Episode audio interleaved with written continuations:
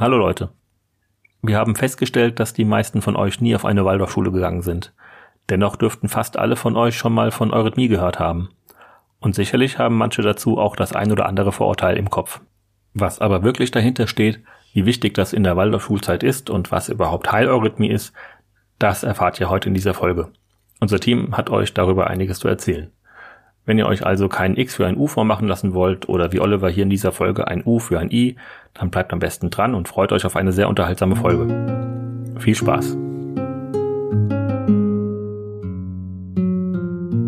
Hallo und schön, dass ihr dabei seid bei Waldorfsalat, dem kritischen Podcast über Anthroposophie. Im Team Waldorfsalat haben sich ehemalige Waldorfschülerinnen und andere Menschen zusammengefunden, die mit der esoterischen Weltanschauung Rudolf Steiners aufgewachsen sind. In dieser Folge ist sogar das gesamte Team als Expertinnen dabei. Und heute geht's um das Thema Eurythmie. Im Studio, wie gesagt, das gesamte Team ähm, vom Waldorfsalat und das sind die Emma, der Cosmo, die Katharina, Lea und Sarah sowie an der Technik der Steffen. Hallo Leute. Hi. Hallo Olli. Hallo. Hallo. Vielleicht machen wir auch heute die kurze Vorstellungsrunde. Ähm, was ähm, verbindet euch mit dem Thema Eurythmie? Ähm, ich mach's mal in alphabetischer Reihenfolge, liebe Emma. Ja, ich bin Emma. Mich verbindet mit der Eurythmie eine lange Geschichte. Ich habe es im Kindergarten zum ersten Mal gemacht. Da hatten wir das zeitweise, ich glaube, einmal pro Woche. Mhm. Und dann in der Schule und zwar auch bis zum Schluss. Wir haben auch in der 13. noch freiwillig Eurythmie gemacht. Okay. Eigentlich wird es von der ersten bis zur zwölften unterrichtet. Ähm, der Cosmo hat wahrscheinlich keine Eurythmie gemacht, es sei denn im Kindergarten.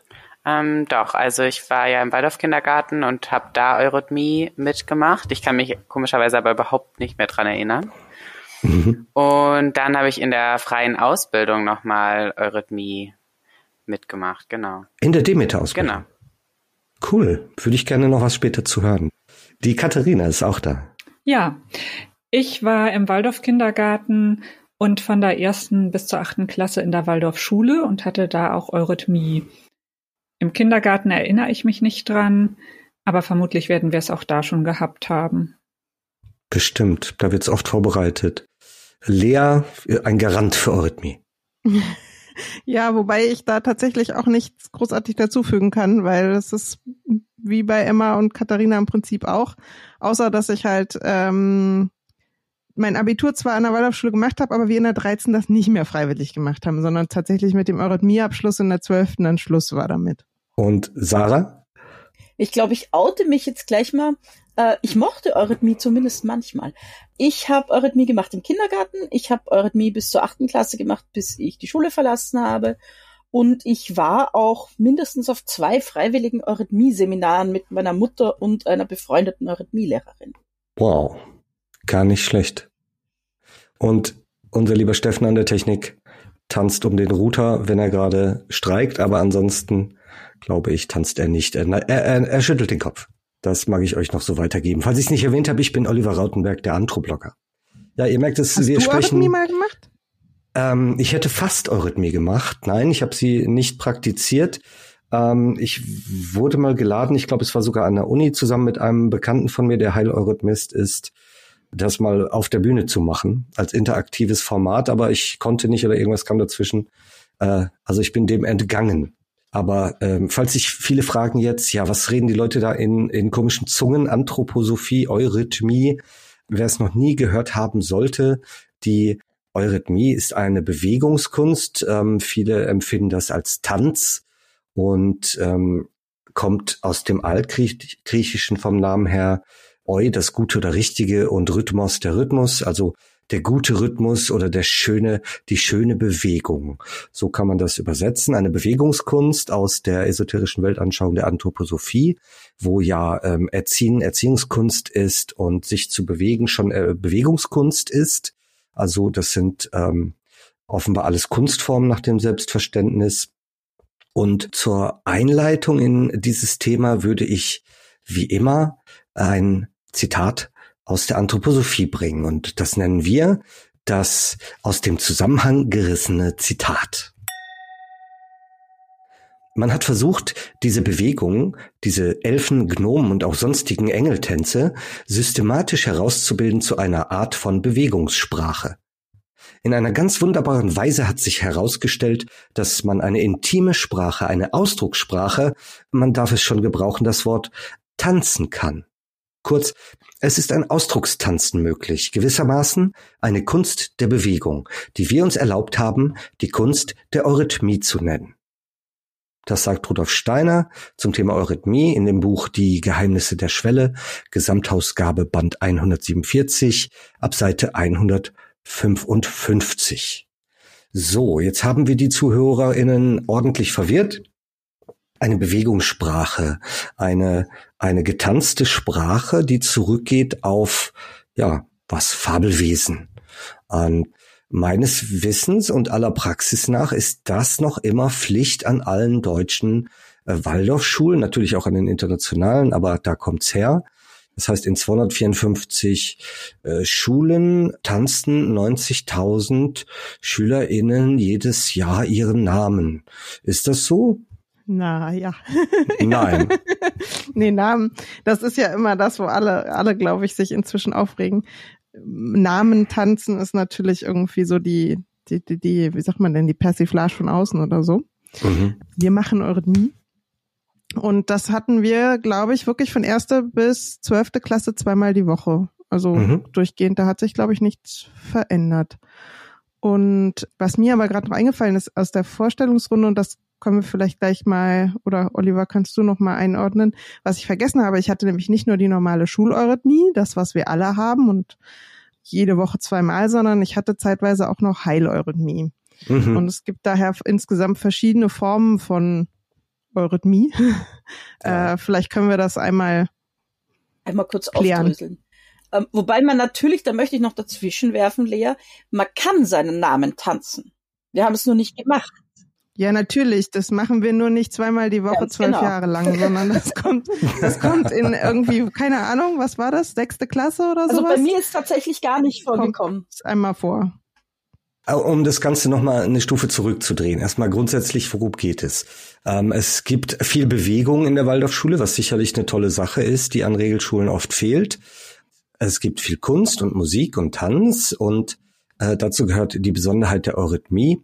Geht, die geht übrigens auf Rudolf Steiner direkt zurück, der ähm, großes Interesse an so einer Bewegungskunst hatte und sie dann zusammen mit einer Schülerin ähm, entwickelt hat, mit einem, ähm, ja, wir hatten es schon davon im Vorgespräch, mit einem 17-jährigen Mädel namens Laurie Meyer Smiths, äh, Tochter der Anthroposophin Clara Smiths. Und die war quasi die erste Eurythmistin. Und nach Steiners Ideen und nach seiner ersten Idee, ähm, einen Text quasi zu tanzen, hat seine zweite Ehefrau Marie Steiner oder auch genannt Marie Steiner von Sievers mit ihm zusammen diese Kunst entwickelt. Später ist auch die äh, Medizinerin Dr. Ita Wegmann dazugestoßen und hat das Ganze nochmal in eine Art von, ja, Heilkunst oder erdachter Heilkunst verwandelt, ist somit auch ein Teil der anthroposophischen Medizin, die sogenannte Heileurythmie. Und da soll ähm, versucht werden, natürlich Krankheiten äh, zu äh, lindern oder zu heilen mittels dieses esoterischen Tanzes. Und das könnte man noch weiter aus, äh, führen, dass es auch noch eine Bühneneurythmie gibt, die in großer Formation immer getanzt wird, also wo quasi Herrscharen von äh, Menschen äh, in tollen Gewändern über die Bühne schreiten, ganz energetisch und ähm, dass also Bühneneurythmie bestimmt nochmal eine ganz andere Optik hat oder vielleicht auch eine ganz andere Wirkung hat. Lieber Cosmo, wolltest du was sagen? Du guckst schon kritisch. Ja. ja. nee, ich wollte nur noch dazu einwerfen, dass ich habe ja schon gesagt, dass ich in der Demeter Landwirtschaftsausbildung Eurythmie gemacht habe und da ja. haben die Menschen das auch für Pflanzen gemacht, um das Pflanzenwachstum anzuregen. Ja, da gibt es Versuche vom Forschungsring und von Demeter, zum Beispiel das bekannte Eurythmie-Gestentanzen um den Apfelbaum, um den Geschmack von ähm, Demeter-Äpfeln zu verbessern. Das ist kein Scherz, das muss man leider immer wieder dazu sagen. Ähm, es gab auch Versuche, ähm, Weizen zu einem Rheumamittel umzutanzen und ähm, verschiedene andere Anwendungen und an der äh, Fantasie-Universität Wittenherdecke hat man es auch gewagt, Patienten mit Hirntumor ähm, tanzen zu lassen, Eurythmie tanzen zu lassen und hat da angeblich eine Besserung festgestellt. Eine Studie übrigens mit einer Studienanzahl von sieben Teilnehmern. Also es gibt ja in der Tat Pflanzen-Eurythmie, äh, die auch betrieben wird.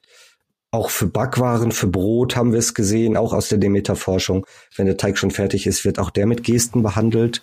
Und äh, ich sage da immer, ja, die Anthroposophinnen, die glauben, sie könnten zaubern, weil sie glauben, sie könnten mit ihren Gesten allein durch eine Handbewegung Materie verändern. Und das ist dann der Fall, wenn man um Brot herum Äpfel oder neugeborene Babys oder whatever tanzt und glaubt, das hätte halt einen ganz besonderen Einfluss. Also Brünen-Eurythmie, Heileurythmie, Schuleurythmie, Eurythmie, Tanzen für Pflanzen. Ähm, Tanzen für Pflanzen. Ja, Tanzen für Pflanzen. Eine große Zeitung nannte das mal ähm, Rumba mit Radieschen. Fand ich auch schön. Tanzen auf dem Acker, das hat sowas von heidnischen Ritualen, aber wie gesagt, das steckt natürlich wie immer in der Anthroposophie eine sehr, sehr tiefe Bedeutung drin. Ja, warum? Was ich noch wichtig fände, ist auch, dass man in all diesen Kategorien, bei Hallorhythmie bin ich mir nicht ganz sicher, um ehrlich zu sein, aber hm. ansonsten gibt's immer noch die Unterscheidung zwischen Toneurythmie, nee, Lauteurythmie und wie heißt, und nicht um Musik, wie heißt das andere? Naja.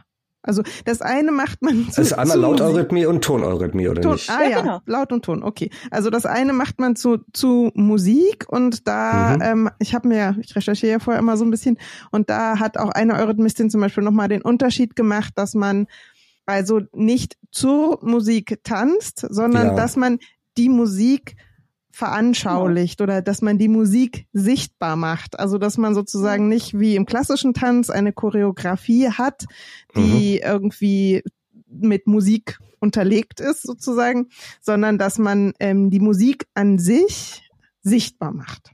Und die Lauteurythmie, also das ist dann nicht zu Musikstücken, sondern zu Gedichten hauptsächlich. Und da kommt dann auch das Namentanzen sozusagen her, also dass jeder Laut hat eine Gebärde oder einen Ausdruck, ähm, der festgeschrieben ist in der Eurythmie. Und mhm. da kann man natürlich nicht nur irgendwie Gedichte sichtbar machen, sondern auch seinen eigenen Namen und das macht man dann auch mal zum Spaß irgendwann. Aber das ist halt nicht Sinn und Zweck oder Ziel äh, des Eurythmieunterrichts. Du hast gerade Gebärde gesagt, also es gibt quasi, kann man sich das so vorstellen, wie zu jedem Buchstaben gibt es eine entsprechende Gebärde, die man macht oder eine, eine Geste. Ich empfinde das immer als sehr, sehr stark vom Oberkörper her ähm, inspiriert, weil eigentlich machen die Beine und der Rest eigentlich gar nicht so viel. Der Oberkörper und gerade die Arme, die zeigen dann äh, gewisse Formen und das sind dann die einzelnen Buchstaben oder Laute, richtig? Ja, ganz genau, Olli. Es ist wenig mit den Beinen, hm. die schreiten dann im Raum und aus den, also da gibt es schon Bewegung, man bleibt ja nicht statisch stehen, aber die Gesten selber sind eigentlich oberkörperlastig. Es gibt schon Regeln, mhm. wann man mit geschlossenen und wann man mit offenen Beinen steht, aber es ist nicht so prominent.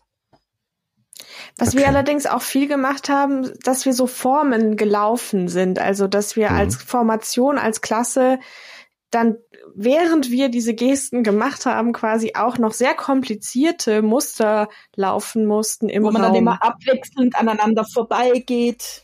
Genau. Auch wie diese Marching Bands, die bei den beim NFL dann irgendwie quer durcheinander rennen und man denkt, jetzt knallt ja, aber tut's bisschen, nicht. aber nicht, nicht ganz so.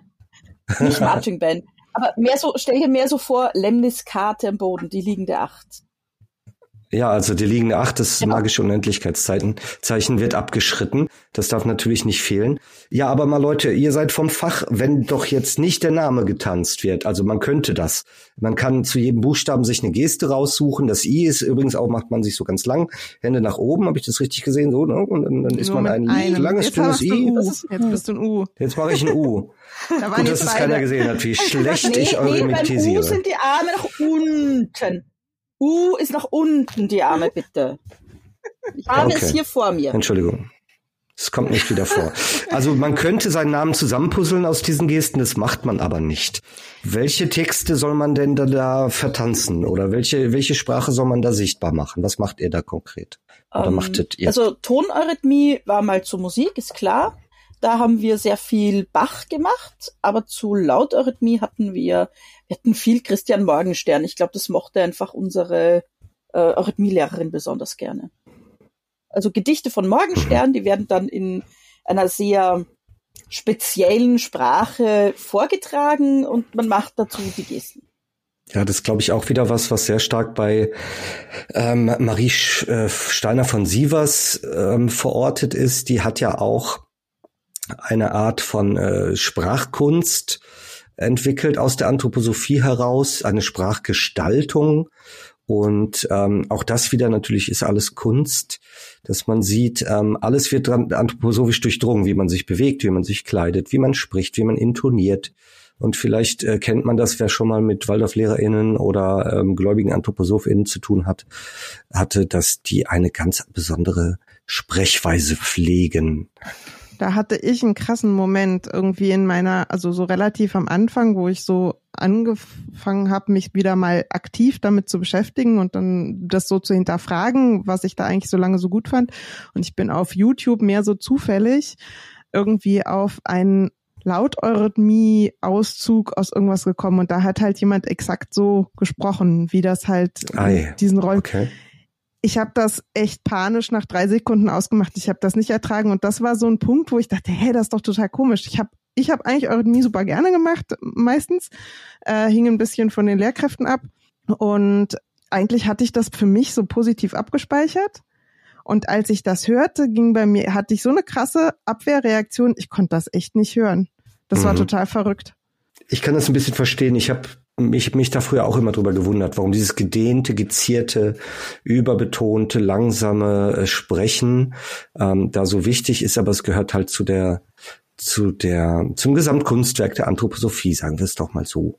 Ein bisschen freundlich vielleicht. Ich glaube, am meisten hat mich die Sprache erwischt, wie ich jetzt auch im lang im Nachhinein. Ich habe auch genau wie Lea, ich habe das eher als was Positives gesehen, Eurythmie. Und lang jetzt im Nachhinein, wie ich was angeschaut habe über Twitter, bin ich auf ein Video geraten, wo eine Klasse Lady Eurythmie zu Lady Gaga macht. Und da wurde der okay. Text von diesem Lady Gaga Lied in dieser Eurythmie-Sprache gesprochen. Und das war so furchtbar. Also ich, da konnte ich überhaupt gar nicht weiterhören. Also das hat Lady Gaga nicht verdient. Also bei allem Respekt. ähm.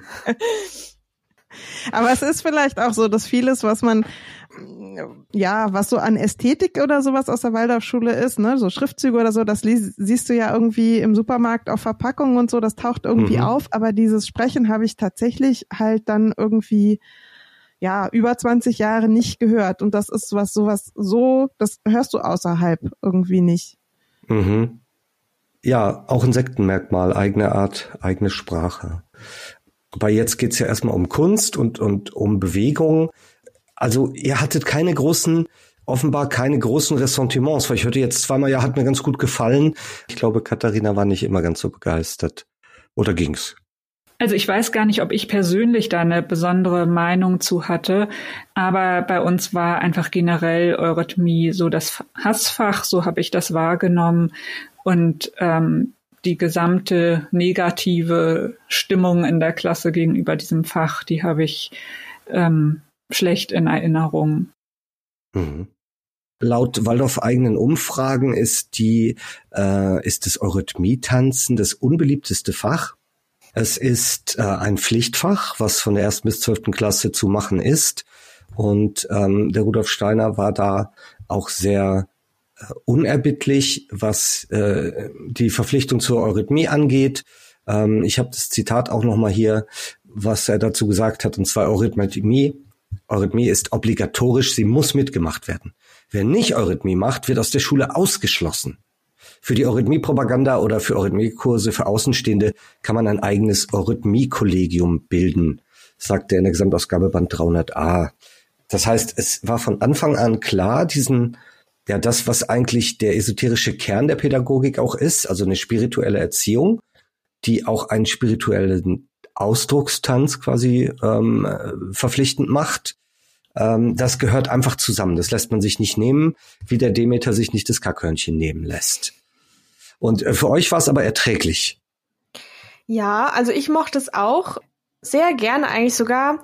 Und es war aber auch ein bisschen wieder verknüpft mit dem, dass mir immer erzählt wurde, dass das die bessere Art der Bewegung ist. Also hm. sozusagen geistvoller oder seelenvoller als Sport, als dieser schnöde Sport, den wir dann zwar auch hatten, aber irgendwie ja, eben auch verknüpft so mit, mit, mit Idee, mit Ideologie. Und ich mochte es auch deshalb, glaube ich, oder dachte dann, ah ja, finde ich toll. Ja. Was ich nicht so mochte, war dass, und das habe ich schon von vielen anderen gehört, dass insbesondere männliche Eurythmielehrer immer mal wieder echt krasse Wutausbrüche hatten. Ja, okay. also wir hatten da einen, der immer mit hochrotem Kopf aus der äh, Stunde gestürmt ist mittendrin, dann kam er so ganz zerzaust wieder zurück, hat sich dann entschuldigt, aber irgendwie, nee, zwei sogar hatte ich in der Laufbahn insgesamt. Zwei, mhm. die solche Wutanfälle hatten. Das war okay. echt unschön, unangenehm. Ist das irgendwie, warum ist das typisch? Oder warum ich, ich kann ja noch so? mal die andere Seite dazu sagen. Wir hatten nämlich ja. auch welche. Also ich glaube, der meisten, den meisten irgendwie Lehrkräftewechsel überhaupt hatten wir in den Fremdsprachen und in Eurythmie. Und also ich könnte nicht zählen, aber ich hatte in den Jahren bestimmt sechs Eurythmie-LehrerInnen und ähm, da kann ich mich an zwei erinnern, die, die haben wir als Klasse so fertig gemacht, dass die teilweise heulend aus dem Saal sind und mm. auch gekündigt haben am Ende. Also mm. wie wir einfach losgeworden sind, wo wir unsere Macht ausgespielt haben. Ich glaube, es ist in Eurythmie ein Stück weit so, dass dadurch, dass einem keiner wirklich sagt, worum es geht und warum man das macht. Also in der ersten ja. Klasse ist das halt natürlich was anderes. Und dann bewegt man sich noch so ein bisschen, macht das einfach mit und dann, glaube ich, gibt es irgendwann so eine Zeit, wo man sagt, ey, wieso machen wir das? Kein anderer Mensch muss das machen, ja. nur wir. Und warum? Und dann ist man aber noch nicht alt genug, um die echte, so sage ich mal, die echte spirituelle Begründung irgendwie zu kriegen, sondern man wird dann entweder abgespeist mit, ihr seid noch nicht so weit oder abgespeist mit so fadenscheinigen Dingen von ja, Wahrnehmung im Raum. Das könnte man aber alles ja auch anders lernen und besser anders lernen und Bewegung und keine Ahnung. Also man kriegt sowas mhm. komisches und dadurch wird eigentlich Eurythmie zu einer absoluten Gehorsamsübung. Weil entweder du mhm. machst mit, ohne zu verstehen, was du da eigentlich tust, weil die richtige, die echte Erklärung, also man weiß, dass es da eine Erklärung gibt, weil man weiß, dass man, dass das einen Grund hat, weshalb man irgendwie nicht Kung Fu oder irgendwie äh, Volkstänze macht, sondern halt Eurythmie, dass das schon wichtig ist und dass das ein wichtiger Unterschied ist. Weil Sport hat man viel weniger oder ist viel weniger wichtig. Und weiß aber, kriegt das nicht so richtig da rein, Wein eingeschenkt. Das heißt, man muss einfach gehorchen. Und entweder man hat dann halt irgendwie da eine Lehrkraft, die einfach sehr autoritär ist und die einen dann auch als Klasse bändigt oder zwingt oder irgendwie anders motivieren kann. Oder man ist auch da vielleicht eine Klasse, die mehr mitmacht. Oder man ist halt teilweise so drauf, wie wir das manchmal drauf waren und sagt dann irgendwie, ja, äh, ihr könnt uns mal, wir haben keinen Bock, wir finden euch doof. Und dann geht's halt andersrum los. Also ja, ja ähm, eine Gehorsamsübung, die jetzt für mich als Außenstehenden auch wenig kreativ wirkt, weil mhm. man kriegt ja sehr genau vorgegeben, wie die einzelnen Schritte, die Bewegungen, die Gesten korrekt zu machen sind. Ähm, das klingt so ein bisschen wie, hier hast du drei Farben und ein Blatt Papier und du darfst jetzt mit der Technik, mit den drei Farben, mit den Stiften genau dieses Motiv malen. Kreativität go. Und ein bisschen klingt's für mich jetzt auch in der in dem Eurythmie-Tanz, Ja, muss ich, kann ich dir ganz klar bestätigen, war aber in dem Fall tatsächlich der Grund, warum ich das mochte. Weil ich konnte komplett mein Hirn abschalten mhm. bei Eurythmie. Das war so richtig mhm. angenehm, weil ich habe eine klare Regel gekriegt, was ich machen soll so, geh dahin, drei Schritte in die Richtung, beweg deinen Arm so, beweg deine Füße so. Ich war tatsächlich ganz gut drin. Ich bin relativ gut in Choreografien merken. Und das war für mich so ein schönes, okay, ich schalte jetzt meinen Kopf ab, die verlangen mal wirklich gar nichts von mir von, und von meinem Hirn. Ich muss nur das machen, was ich sage. Das war für mich einfach total einfach. Und ich glaube, das war der Grund, warum ich es mochte. Ich hatte allerdings auch, wie, Lea, wie du sagst, eine Lehrerin, die sehr äh, sehr streng war. Die hatte uns als Klasse von der ersten bis zur achten im Griff. Die war so echtes Waldorf-Urgestein. Und wir haben auch gar nicht gewechselt. Die hatte auch keinen einzigen Wutausbruch. Also das, ich kenne das von den wütenden Arrhythmielehrerinnen, allerdings nicht aus meiner Klasse. Mhm. Also du kannst dein Gehirn gut abschalten. Vielleicht ist es ja auch sowieso ein Grundprinzip ja. der Waldorfschule, dass das Denken ja, verhindert wird. Und jede Kreativität in dem Fall. Jede. Ja, also wenn das, wenn das eigenständige Denken bis zum 14. Lebensjahr eigentlich äh, nicht stattfindet, laut anthroposophischer Lehre, also Kinder können gar nicht ähm, große Entscheidungen treffen, kritisch denken und ähnliches, bis sie ähm, die zweite Reinkarnationsstufe haben, äh, erreicht haben, das haben wir schon oft diskutiert, dann muss man die Unterrichtszeit natürlich mit ganz viel füllen, weil wenn es keine Fakten sein soll und man keine Lehrbücher hat, da muss man natürlich viel tanzen, viel Musik machen, plastizieren, äh, muss die Kinder irgendwie bei Laune und beschäftigt halten, in der Natur, im Garten, Gartenbau machen lassen, einfach um auch die fehlenden Unterrichtsanhalte so Stück weit zu ähm, ersetzen. Kennt ihr das Phänomen? Und davon habe ich oft gehört, dass Kinder keinen Bock hatten auf Eurythmie oder sich daneben benommen haben. Die sind dann irgendwann rausgeflogen ähm, und sollten eigentlich vor der Tür warten und sind dann irgendwo übers Gelände spaziert, durch die Schule gegeistert. Eigentlich wusste nie einer, wo die Eurythmie rausgeworfenen sich gerade aufhalten. Das Karma wird schon richten. Also das lese ich ganz oft. Was machen die? Wo sind die? Weiß keiner, juckt keinen. Gab's sowas bei euch? Also ich habe dazu eine Geschichte und zwar ist meine Schwester aus dem Waldorf-Kindergarten geschmissen worden, weil sie keine oh. Lust auf Eurythmie hatte. Und dann wurde sie wohl sehr grob am Arm gepackt und wieder in die Reihe gestellt und hat sich dann bei meiner Mutter beschwert. Und meine Mutter hat sich dann beim Kindergarten beschwert. Und daraufhin mhm. gab es dann so eine kleine Art privates Gericht, und äh, danach durften sie dann nicht mehr kommen, nachdem sie sich da beschwert haben. Oi. Genau, also es war, nachdem ich den Kindergarten schon verlassen hatte. Und wie gesagt, ich kann mich überhaupt nicht an die Eurythmie erinnern. Das heißt, ich weiß nicht so genau, was da passiert ist, aber ähm, ja. Wie alt war deine Schwester da? Fünf.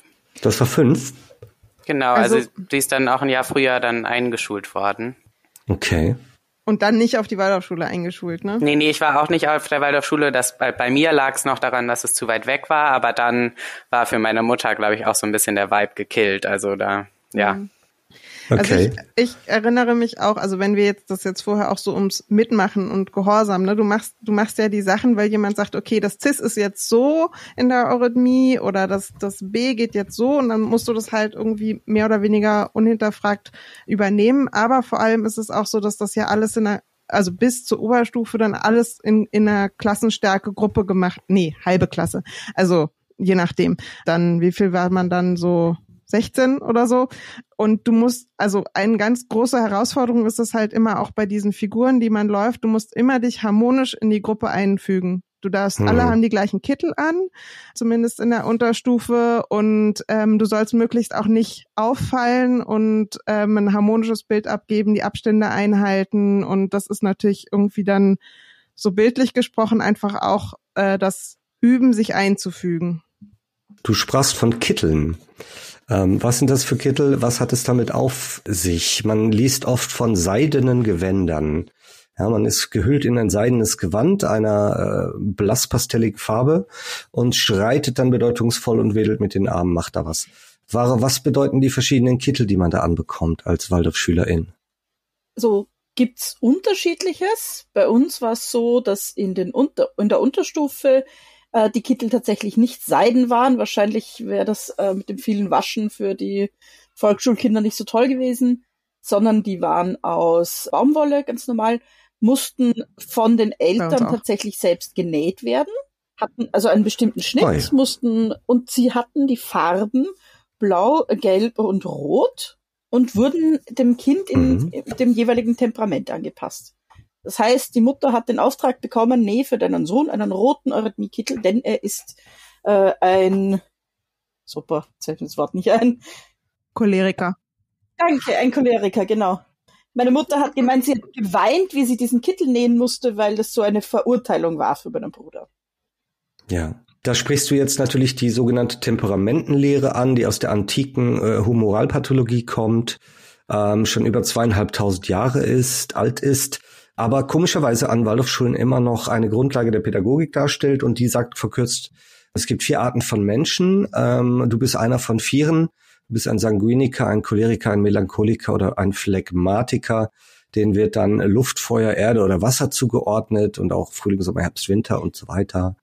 Äh, und verschiedene Charaktereigenschaften unterstellt. Und ähm, dann teilt der Lehrer sich mit äh, dich mit seinen hellsichtigen Fähigkeiten ein in ein Temperament, das du darstellst. Dann kriegst du passend zu diesem Temperament in der Farbe dann deinen Tanzkittel für die Eurythmie. Habe ich das so ungefähr naja, verstanden? Nein, der sieht, der schaut das natürlich durch seine Hellsichtigkeit, ja. Der schaut es. Die wissen das. Die schauen die Kinder an und sie wissen Sarah, das. Ja. Ändert sich das dann eigentlich nochmal? Also hat man eine Chance, da nochmal rauszukommen? Das habe nee. ich mich nämlich immer gefragt. Bei uns war das nee, anders. Gar nicht.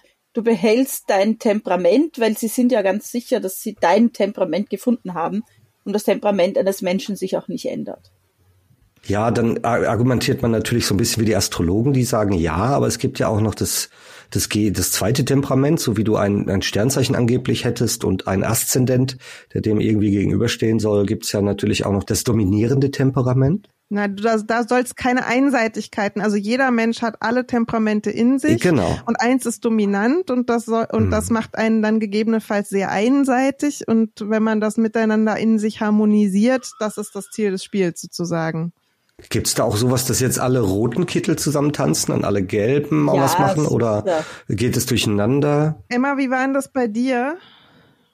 Ich weiß es leider nicht mehr, weil ich habe das irgendwie ich meine, dass das zum Teil anders war. Also, dass wir auch Kittel hatten, um zum Beispiel Gruppen zu markieren für bestimmte Aufführungen, das hatten wir auch mhm. ähm, wie man so durcheinander läuft und dass man und vielleicht auch, oder ich dachte, es gibt auch in manchen Schulen eher so jahrgangsbezogene Farben, also genau. Klassenstufenbezogene so Farben, ja. wo alle die gleiche Farbe haben. Und ich glaube, bei uns war das auch eher das. Das ist dann das Auswärtstrikot quasi, wenn dann alle Klassen was machen, dann nee, ist die Fünfer rot und selbst. die Sechserklasse nee, grün? Auch im eigenen Unterricht dann. Ah. Also man macht ja nie was mit anderen Klassen. Also bei uns haben wir nie was mit anderen Klassen zusammen gemacht. Aber bei uns war es so, dass die erste Klasse hatten alle rosane, so ganz zart rosane Eurythmie-Kittel. Die zweite Klasse hm. hatte hellblaue, die dritte Klasse glaube gelbe und die vierte grüne oder andersrum. Und ich glaube, das waren auch genau die Farben, die auch die Klassenräume hatten. Also das ah. hat auch wieder was damit zu tun, wie alt man ist. Und mhm. bei uns mussten die Eltern die auch nicht selber nähen, sondern ähm, die gab's irgendwie dann halt immer schon als Klassensatz mhm. und man hat die ja. dann quasi geerbt. Und das hatten wir aber, glaube ich, nur bis, ich weiß nicht mehr, bis zur vierten oder bis zur sechsten oder so. Und dann haben wir den Unterricht ohne Kittel gemacht. Und wenn wir dann aber so kompliziertere äh, Formen hatten, also so eine Dreiecks- und Vierecksverschiebung und oder wo die einen dann die Oberstimme und die anderen die Unterstimme der Musik gemacht haben oder sowas, dann war das so, wie Emma sagte, dass die einen waren dann halt in grün und die anderen in blau und damit man das irgendwie sehen konnte, wie sich das dann durcheinander mischt, das ist dann eher so wie ja. mit den okay. Auswärtstrikots oder so. Aber das haben wir im Unterricht dann auch ohne Kittel geübt und hatten das dann nur für die letzten Proben und dann die Monatsfeier oder so an. Also so ist also meine Erinnerung. Das war bei zumindest. uns sicher nach der vierten Klasse auch so. Wir hatten aber auch schon in der Unterstufe für diverse Aufführungen dann andere Kittel an. Also es war bei uns diese äh, nach Temperamenten sortierten Kittel gab's, glaube ich, bis zur vierten Klasse und auch tatsächlich nur in den Übstunden, also nur in den Eurythmiestunden, in denen wir was geübt haben. Bei Aufführungen hatten wir dann eigentlich immer irgendwelche rosa, violett oder so. Und ganz toll fand ich das immer, aber ich war das, wenn wir dann Schleier dazu hatten. Mhm. Ja, das war toll, ja. Aber das die trägt man über den Kopf wie ein Schleier halt, nee, ja? Nee, die trägt Nein. man über dem Kittel und der geht die Arme entlang und der weht hinter einem wie ein Cape. Okay. Also bei mir war es so, ähm, ich hatte wirklich von der ersten bis zur achten Klasse denselben Kittel und äh, auch in derselben Farbe. Wir hatten auch diese rot, grün, gelb, blauen Kittel aus Baumwolle, außer ich. Also ich hatte einen Kittel geerbt von einem Kind aus einer anderen Waldorfschule und hatte darum einen Kittel aus Wildseide. Und alle anderen Kinder in meiner Klasse oder in meiner kompletten Schule hatten diese schönen glatten Baumwollkittel und ich hatte so einen knotigen Wildseidenkittel. Ja, und fiel da so ein bisschen aus der Reihe. Aber, das hässliche Entlein. aber ansonsten war der genauso ähm, angefertigt wie die anderen auch. Bei uns war es so, dass wir, dass die Eltern ähm, am Anfang direkt eine Nähanleitung bekommen haben. Das heißt, die mussten also diese Kittel selber nähen. Und diese Kittel wurden mit so Fallsäumen, mit so Nähten an den Ärmeln und unten am Rocksaum äh, ge genäht, so dass man die eben im Laufe der Zeit immer größer werden lassen konnten. Die wuchsen mit und dadurch hatte ich wirklich acht Jahre lang den gleichen Kittel. Und die trugen wir nach meiner Erinnerung auch ähm, bei den Aufführungen, wir haben auf jeden Fall keine Schleier getragen in der Unter- und Mittelstufe. Wir auch nicht. Das kam erst in der Oberstufe, deswegen war das, glaube ich, auch so was Besonderes. Also wenn man dann zu den Großen gehörte, sozusagen. Mhm. Das auch durfte mal.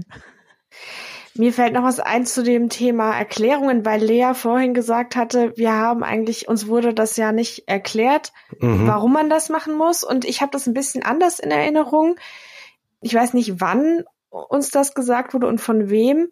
aber mir, mir war relativ früh, glaube ich, klar, dass wir das machen, weil bestimmte Gesetzmäßigkeiten von Rudolf Steiner entdeckt wurden, wie man quasi diese Sachen in Gesten, in Gebärden übersetzen muss. Also, mhm. dass der Ton genau die Gebärde hat oder der Laut genau die Gebärde hat, das ist einfach ein Naturgesetz, ja. was Steiner entdeckt hat.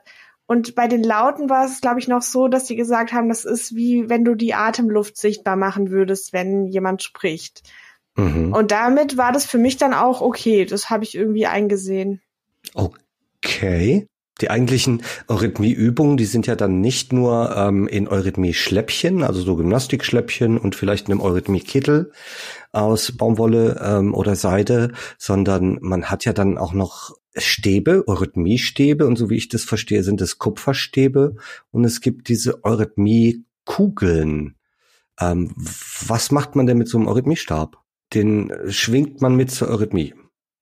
Ja, da macht man so ganz bestimmte Übungen. Man hält ihn entweder mit zwei Händen fest und dann kann man ihn parallel zum Boden hochhalten und senkrecht zum Boden halten. Ähm, und das äh, macht man dann nach Vorgabe der Eurythmielehrerin oder des Eurythmielehrers. Und dann gab es auch immer noch so eine Übung, wo man den Stab dann über den Kopf hebt und hinterm Rücken den Rücken runterrollen lässt und dann die Arme nach unten ausstreckt und ihn wieder aufhängt, aufhängt. Das war die Wasserfallübung. Und dann gab es noch das, dass man den Stab in eine Hand nimmt und wie in einem großen Kochtopf rühren sollte und dann ich weiß nicht genau, wie ich es beschreiben soll, dann beschreibt, beschreiben die Enden des äh, Stabes so Kreise und das haben wir ziemlich häufig gemacht.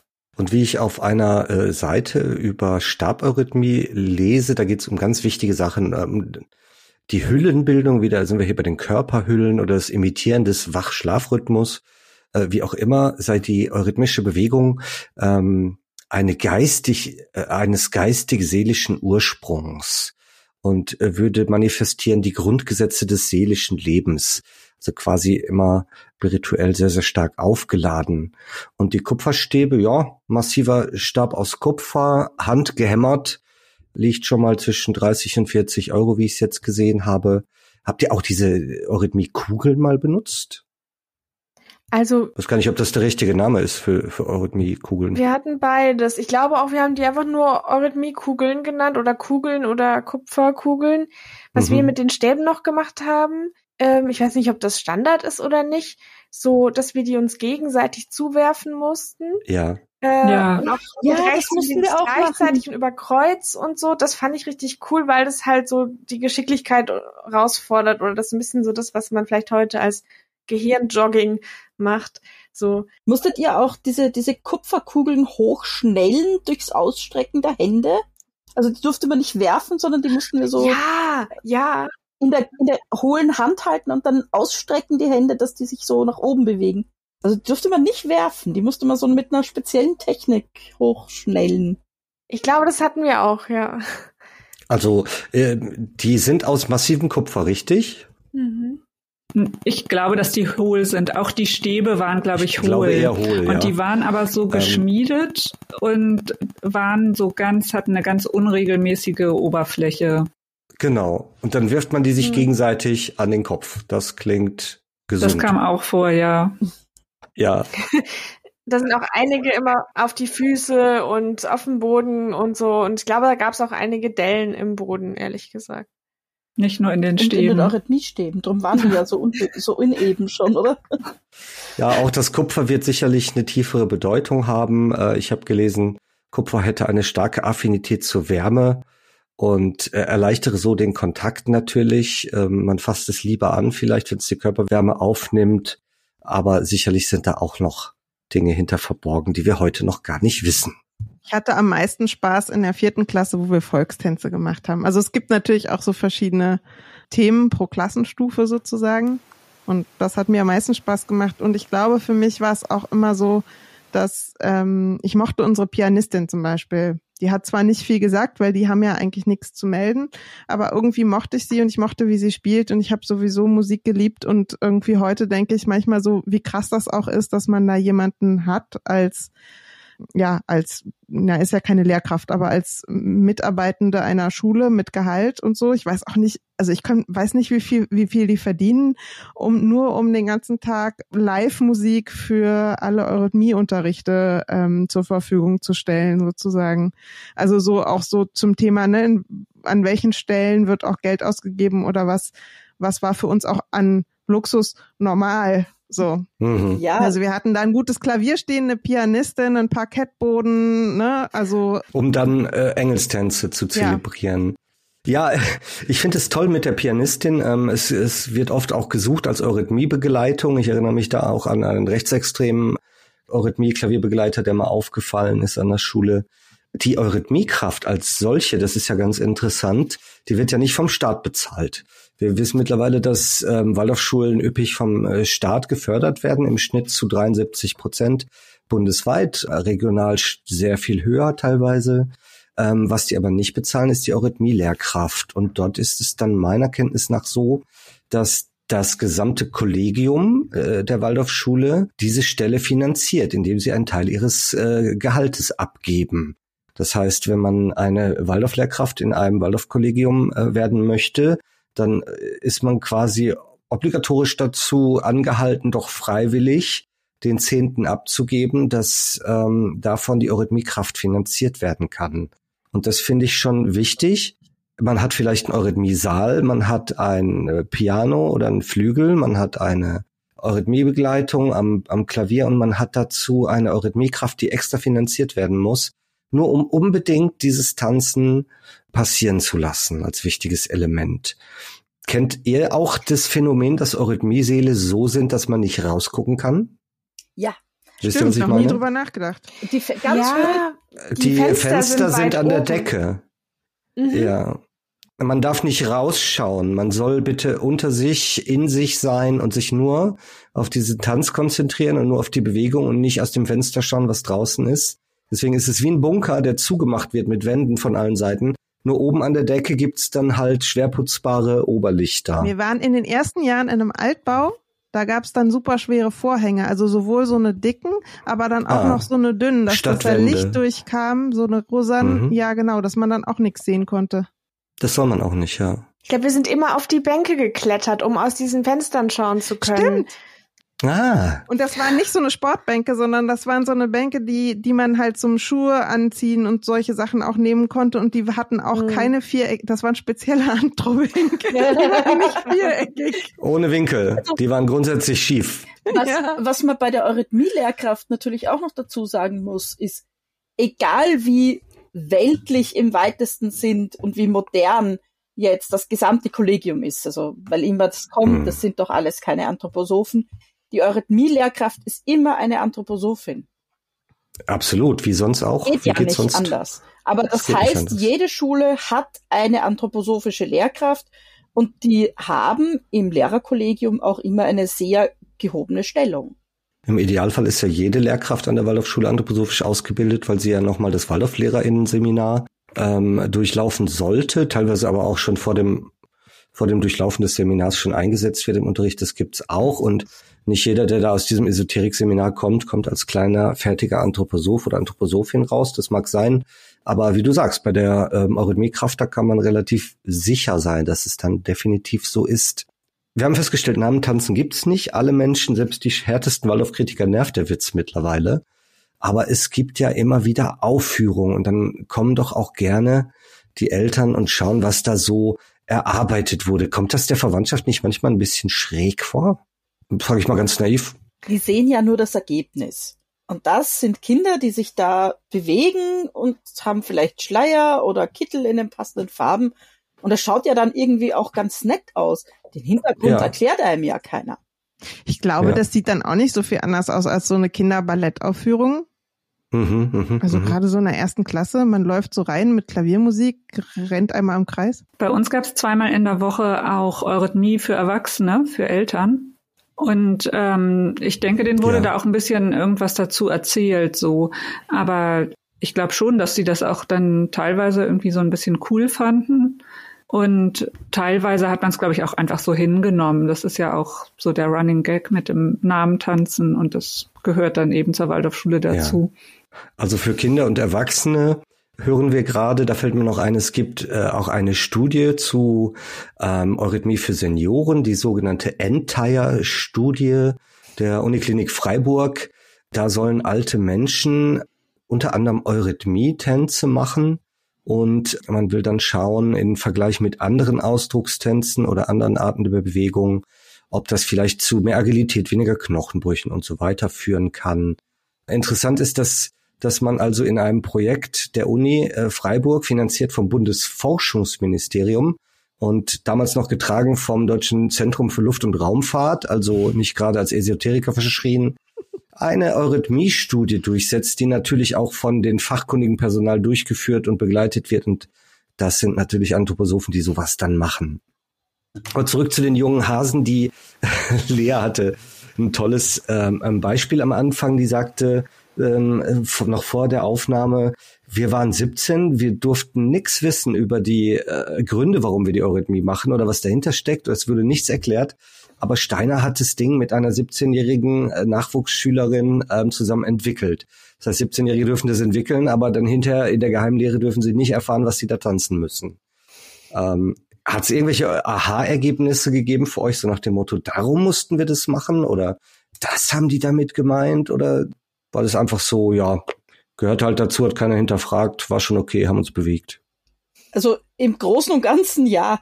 Es ist nämlich auch im rückblickend, wenn ich jetzt, wenn ich jetzt zurückschaue auf die Eurythmie, ich kann mich eigentlich nur, äh, ich kann mich an viele Sachen erinnern, ich kann mich auch an Sachen erinnern, die mir nicht gefallen haben, aber es ist alles so ein Brei. Man hat sich da halt äh, mit, mit speziellen Schritten durch den Raum bewegt und dann hat man Choreografien hm. gemacht. Aber was da jetzt mit mir passieren sollte, ist mir rückwirkend vor allem auch deshalb nicht klar geworden, weil ich mich nicht erinnern kann.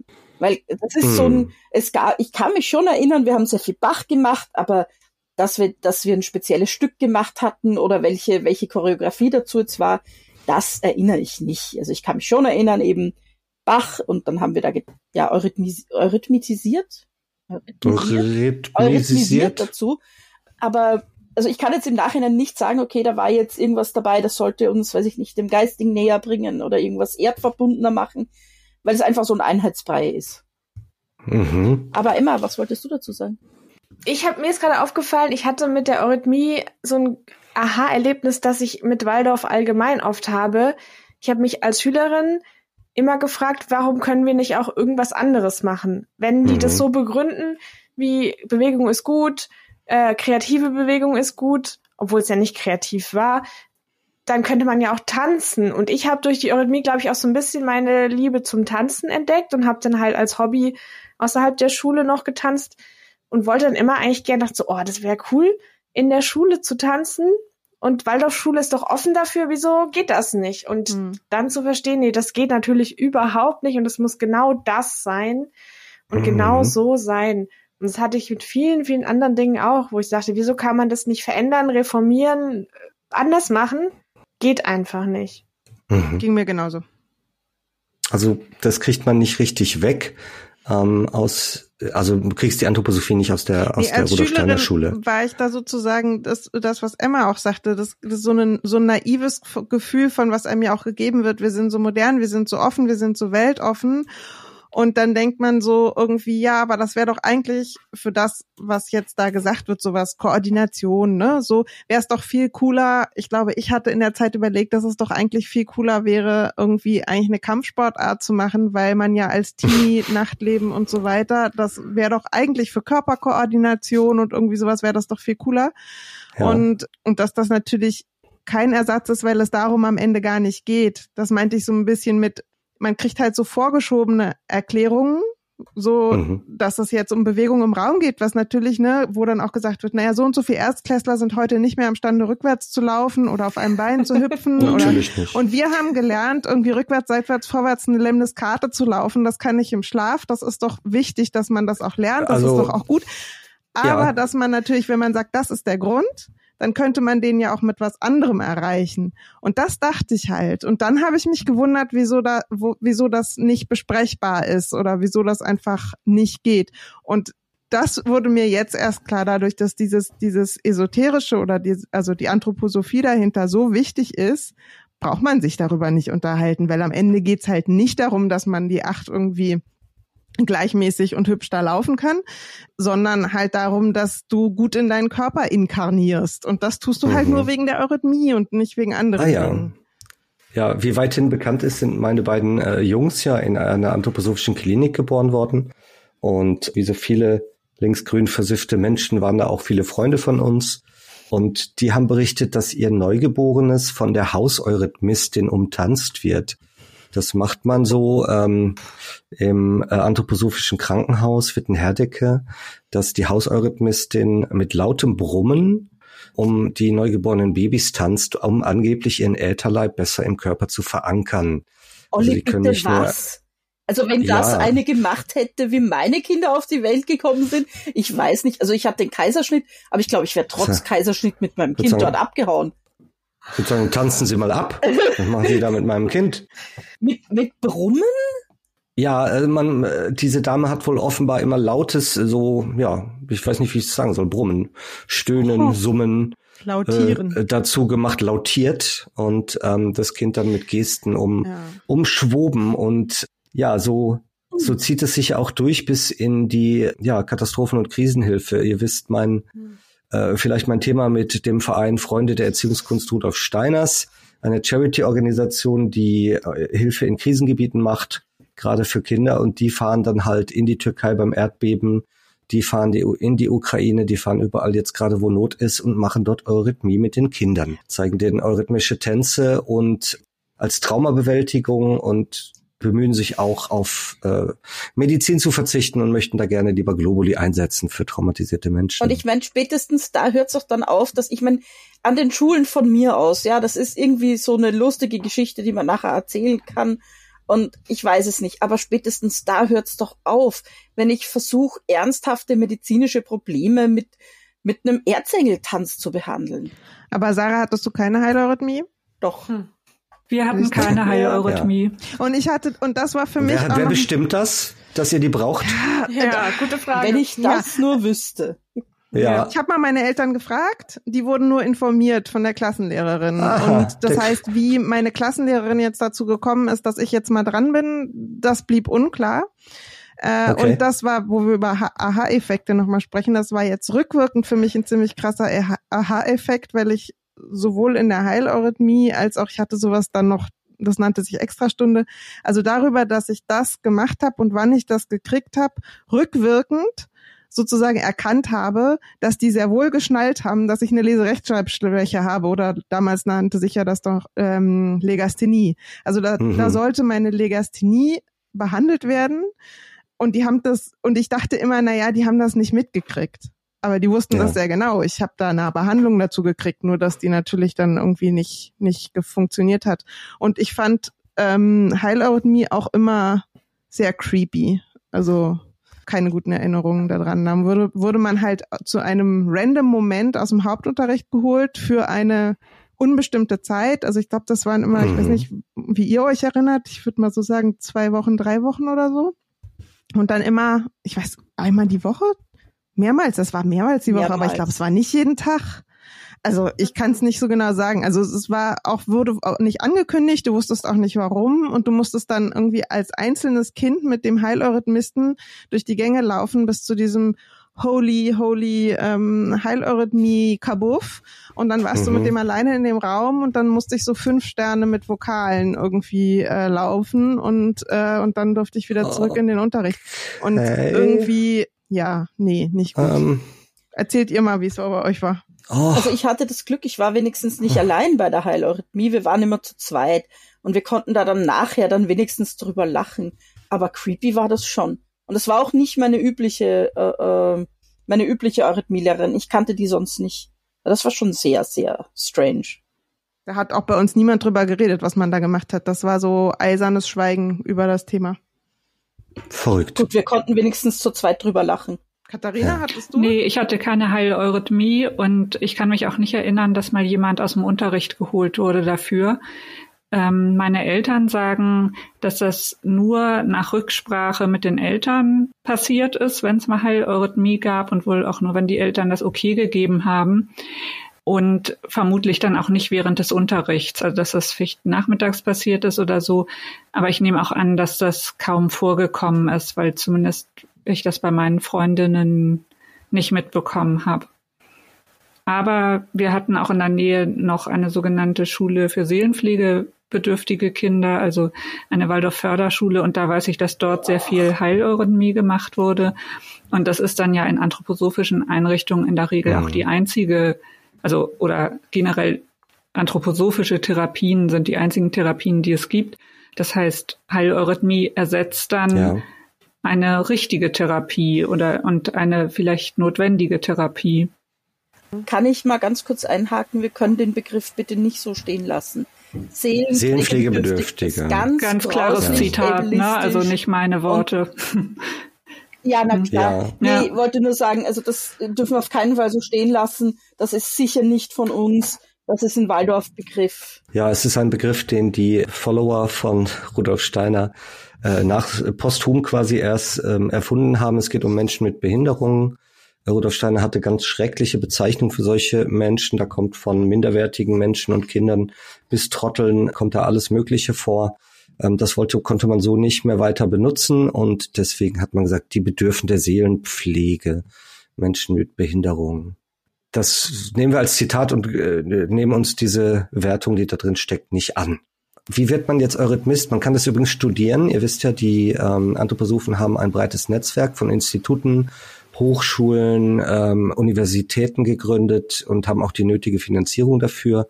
Und an der anthroposophischen Quatsch-Hochschule Alanus äh, gibt, kann man Eurythmie-Bachelor studieren. Man kann Eurythmie in Schule und Gesellschaft auf Master studieren. Und man kann auch die Eure, sogenannte Eurythmie-Therapie auf Master äh, studieren. Das ist staatlich akkreditiert. Ähm, und dann ist man am Ende, ja, keine Ahnung, Namenstänzer, der glaubt, er kann heilen. Das eigentliche Tätigkeitsfeld, wo man dann hinterher arbeiten kann, ist aber wahrscheinlich relativ schmal. Denn ich sagte schon, ich kenne jemanden, der ist Heileurythmist und wenn dem die Anthroposophie manchmal nervt, äh, dann weiß er bestimmt nicht, wo er sonst arbeiten könnte mit seiner Kunst. Ich hätte das fast studiert und ich kenne auch Menschen, die das studiert haben, die mit mir in Kindergarten und Schule waren. Also ich glaube schon, dass einige aus den Waldorfschulen da das erwägen oder auch wirklich machen. Und ich habe das noch überlegt, da war ich schon Mitte 20 oder Anfang 20, war schon länger aus der Schule raus und war dann unglücklich mit meinem weltlichen Studium und ähm, war immer noch so, dass ich dachte, ich brauche was mit mehr Bewegung und mehr Sinn und habe dann noch überlegt, Eurythmie zu studieren. Ja obwohl ich eigentlich gar nicht mehr an Anthroposophie geglaubt habe, aber das erschien mir trotzdem irgendwie noch attraktiv damals. Mhm. Bist aber ja. heute froh, dass du es nicht gemacht hast, nehme ich. Ich bin sehr froh, dass ich das nicht gemacht habe. Vielleicht wäre es dir so gegangen wie Cosmo, dass du dann sozusagen durch das als erwachsener Mensch wieder mit den Themen zu tun haben, dann sagst, äh, nein, danke. Das kann sehr gut sein. Weil ich möchte jetzt schon noch mal anmerken, mit dem ganzen Gewitzel, das wir jetzt drüber machen, mit dem Namenstanzen, auch mit dem, dass wir vielleicht ein paar schöne Erinnerungen dran haben, es ändert ja nichts an der Tatsache, dass da wieder Erwachsene beschlossen haben, dass Kinder nicht gut genug sind, wie sie sind und dass man mit ihnen was machen muss, dass sie hm. zu richtigen Menschen werden. Und das ja. ist eigentlich die ganze Problematik, die ich eigentlich immer in all diesen Sachen an den Schulen, an den Kindergärten, die ich immer wieder finde und wo ich sage, das ist auch das, was ich in Wirklichkeit ablehne. Dass man sagt, das ist die, die Kinder, die da kommen, sind nicht richtig, wie sie sind, sondern ich muss was an ihnen verändern. Ja, und auch die Schule ist eigentlich, also man hat zwar schulische Inhalte, aber die sind immer nur Mittel zum Zweck, um den Kindern bei ihrer optimalen Inkarnation in ihre in ihre verschiedenen Leiber mhm. zu helfen. Und dann ist das macht man halt Geografie und äh, Eurythmie und äh, Mathematik immer genau das, was in dem Moment irgendwie halt in der Inkarnation hilft. Und dann ist das eigentlich immer nur Mittel zum Zweck. Und am Ende hat man halt irgendwie, denkt man, man hätte eine allgemeine Bildung.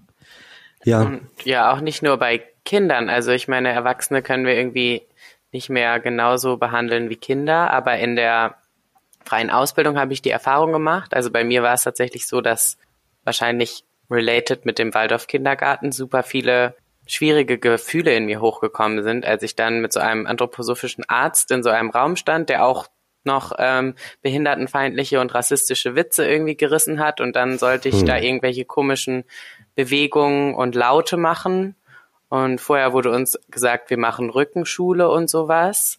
Ich war total überfordert davon und musste dann rausgehen beim ersten Mal und beim zweiten Mal hat der, dieser anthroposophische Arzt dann so lange auf mir rumgehackt, bis ich angefangen habe zu weinen, weil irgendwie hm. schon klar war, dass ich das jetzt nicht gerne mache und anschließend wurde nie niemand ist auf mich zugekommen. Niemand hat hm. gefragt, ist alles okay bei dir, sondern ich wurde halt wie so ein aussätziger Störling behandelt, obwohl es mir offensichtlich nicht gut ging. Also hm. ich glaube, was ich sagen wollte, ist, dass anthroposophische Menschen, Erwachsene, die damit irgendwie nichts anfangen können, oft auch total respektlos behandeln, weil sie ja glauben, hm.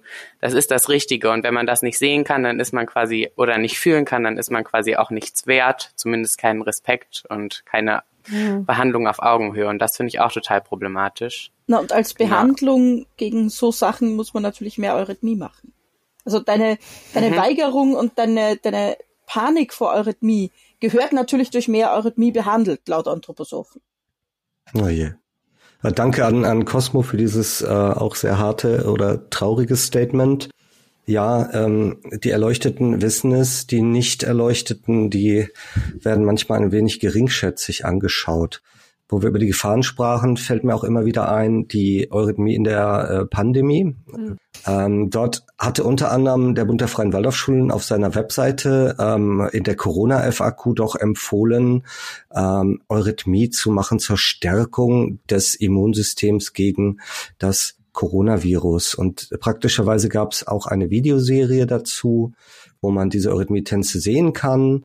Und zwar ist das dann wieder die sogenannte Notfallpädagogik, die man auch hier dann äh, hervorgeholt hat und hat gedacht, das ist übrigens ein reine, äh, reiner Nonsensbegriff der Steine-Esoteriker. Es gibt keine Notfallpädagogik und die, wenn es die gäbe oder gibt, dann findet die auch nicht mittels von Elfentänzen statt. Aber da hat man äh, die Kinder mit in der Pandemie dann damit äh, stärken wollen, dass die die Buchstaben E, U, A, H und R äh, benutzen, bitte vortanzen, die würden ganz sicher das Immunsystem stärken. Und ja, wenn wir das jetzt hören, es gibt Eurythmie für Pflanzen, es gibt Eurythmie gegen Krankheiten, es gibt Eurythmie ja als als künstlerischer Ausdruck, der dann aber auch sehr gegängelt scheint oder sehr sehr stark vorgegeben. Ja, was was was kann man denn Positives aus der Eurythmie nehmen?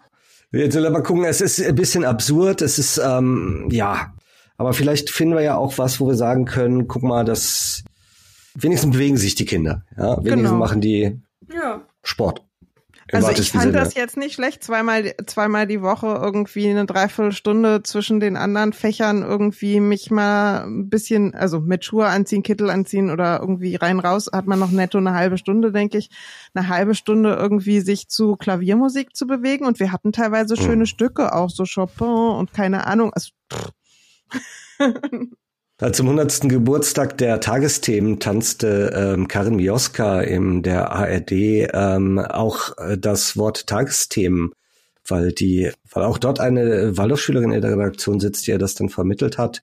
Das fand ich schon relativ unkritisch, diesen esoterischen Tanz äh, aus dieser Hellseherschule quasi jetzt da einfach nachzutanzen, als wäre es lustig, fand ich nicht gut. Ja, nee, es ist so, so unreflektiert einfach, wenn man sowas macht.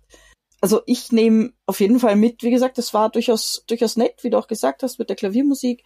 Und für mich war das auch immer so eine, eine halbe Stunde abschalten, bisschen meditieren im Prinzip. Hm.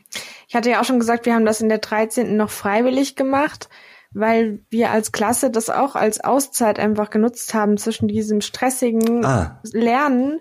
Ja. Einfach eine Stunde in der Woche war es dann, glaube ich, und unser Eurythmielehrer war dann auch sehr offen und hat dann meistens Traumreisen mit uns gemacht oder irgendwelche ja, der war auch ein bisschen kompetenzüberschreitend, glaube ich. Also er hat dann auch über Traumdeutung geredet und alle möglichen anthroposophischen Dinge uns noch erzählt, aber war schon schön und war auch erholsam oder auch, wir durften dann selber ein Gedicht vertanzen mal. Das war dann durchaus kreativ und also das hat uns, glaube ich, einfach ein bisschen Erholung beschert. So. Also ich äh, muss da, habe ich irgendwie etwas andere so Erfahrungen gemacht, aber ich kann da wirklich keine positiven Erinnerungen oder so hervorholen. Wir gehörten zu den Klassen und also meine beiden Klassen gehörten zu den Klassen, bei denen Eurythmie ein absolutes Hassfach war.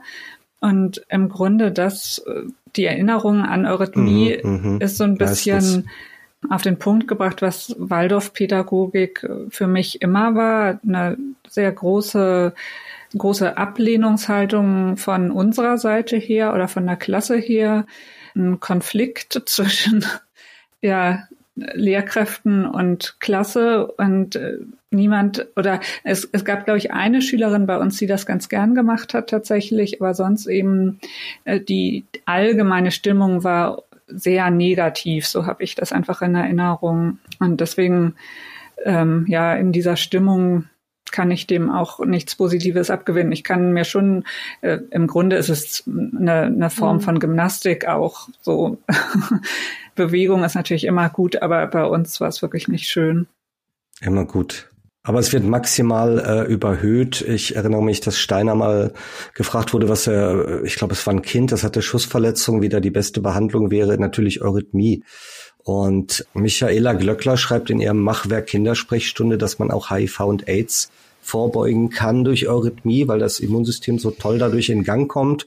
Und natürlich behandeln anthroposophische sogenannte MedizinerInnen auch schwere Krankheiten wie Krebs nicht nur mit der wirkungslosen magischen Mistel, sondern auch mit Heileurythmie. Und da hört dann schon ein bisschen der Spaß auf.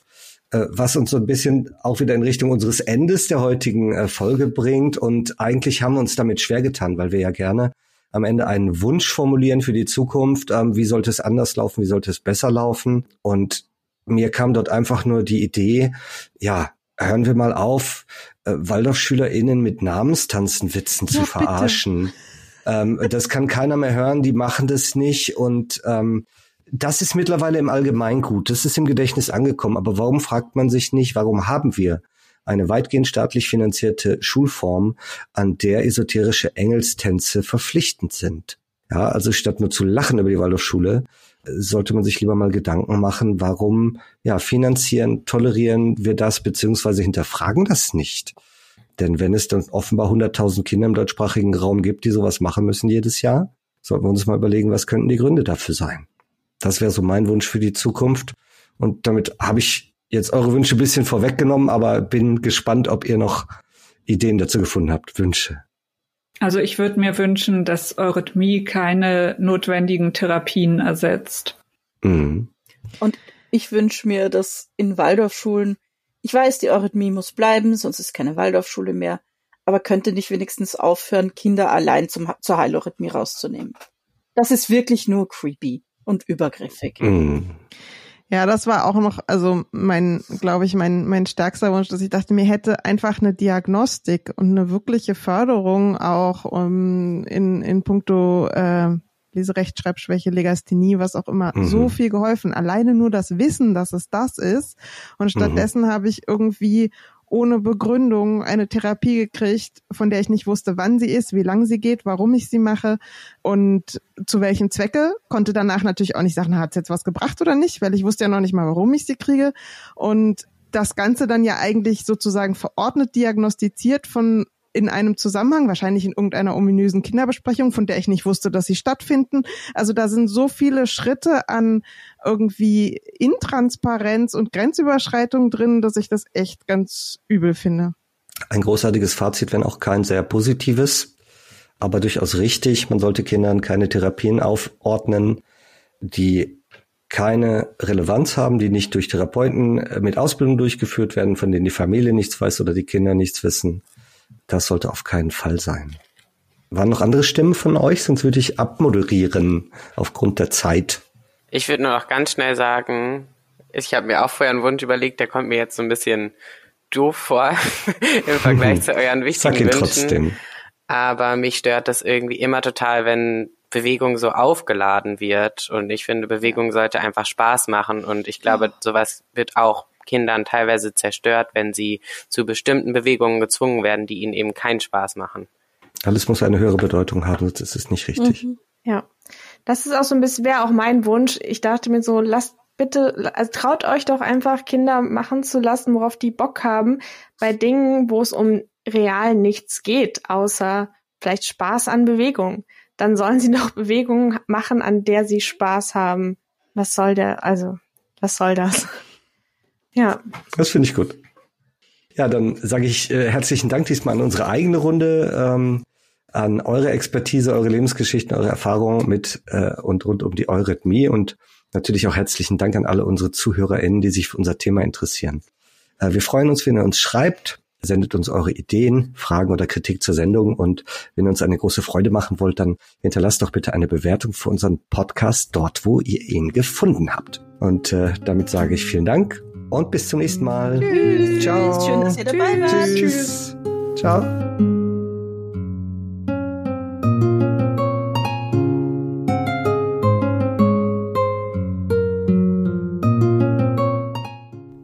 Und damit es nicht bei dem aus dem Zusammenhang gerissenen Zitat bleibt, hier noch einmal die Langversion. Meine lieben Freunde, als einmal der Professor Capesius zu Frau Felicia kam, da sagte er, dass er immer eine so große Erfrischung fühle durch alles das, was ihm die gute Frau Balde an Märchen und Geschichten und so weiter erzählen könne. Frau Balde ist nun eine gerade Dame und daher sprach sie zu ihm genau, wie sie dachte, und zwar so. Ja, es macht mir immer eine recht große Freude, wenn ich sehe, wie sie das erfrischt, was ich Ihnen erzählen kann aber sie können nur so schlecht zuhören, und das macht mir große Schwierigkeiten. Sie war, wie erwähnt, eine gerade Dame, die gerade heraussagte, was ihr auf dem Herzen lag. Capesius? Ja, aber ich höre doch mit aller meiner Fassungskraft zu. Felicia?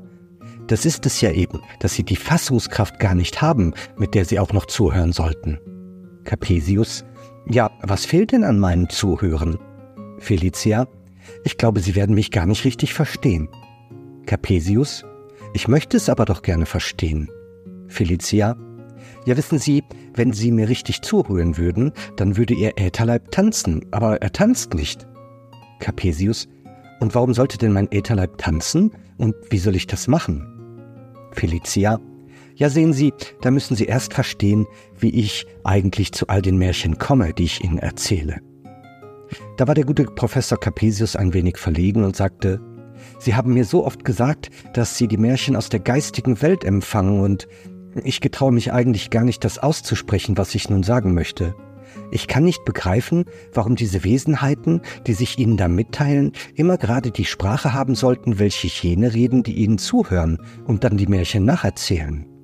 Felicia, das ist es ja eben. Da müssen Sie noch gescheiter werden, gerade in diesem Punkt. Die Wesenheiten erzählen eben in gar keiner Sprache, sondern sie bewegen sich. Und alles, was an ihnen Bewegung ist, das muss man verstehen. Capesius, wie machen Sie das? Felicia, ja sehen Sie, da muss man die Kunst verstehen, das Herz eine Weile in den Kopf hinauffahren zu lassen. Dann kriegt man eine eigentümliche Empfindung von all den Bewegungen, welche die Elfenwesen halten, die Märchenprinzen und Feen da machen. Und was man so fühlt, das geht dann wie Ströme in den Kehlkopf hinein. Da kann man dann erzählen. Und wenn Sie recht zuhören würden, dann würde auch Ihr Ätherleib nachtanzen. Da Sie das aber nicht können, so können Sie auch nicht alles verstehen, und vieles geht Ihnen verloren von dem, was ich Ihnen sage. Nun hat man diese Mitteilung der Frau Balde an Capesius aufgefangen und hat versucht, wenigstens so haben wir es gemacht, einmal diese Bewegungen, diese Elfen, Gnomen und auch sonstigen Engelstänze systematisch herauszubilden zu einer Art von Bewegungssprache. In einer ganz wunderbaren Weise hat sich herausgestellt, in vielen Konferenzen mit Frau Felicia, dass man eine intime Sprache, eine Ausdruckssprache, man darf es schon gebrauchen, das Wort, tanzen kann. Kurz, es ist ein Ausdruckstanzen möglich, gewissermaßen eine Kunst der Bewegung, die wir uns erlaubt haben, die Kunst der Eurythmie zu nennen. Eine Art Sprache durch Bewegung, eine solche Sprache, welche in einem gewissen, sehr schönen Verhältnis stehen kann zu den Vorgängen, welche in der geistigen Welt sich abspielen. Denn Frau Felicia konnte nämlich, wenn auch unbewusst, aus der Welt der Formen, welche die Welt des physischen Planes ist, dann, wenn sie ihr Herz in das Gehirn hineinstrahlen ließ, auch Blicke in die Welt der Geister der Bewegung tun. Und da empfing sie ihre Märchen. Das ist von Rudolf Steiner, Einführende Worte über Eurythmie, München, 28. August 1913 und stammt aus dem Buch von Rudolf Steiner Die Geheimnisse der Schwelle, Gesamtausgabe Band 147.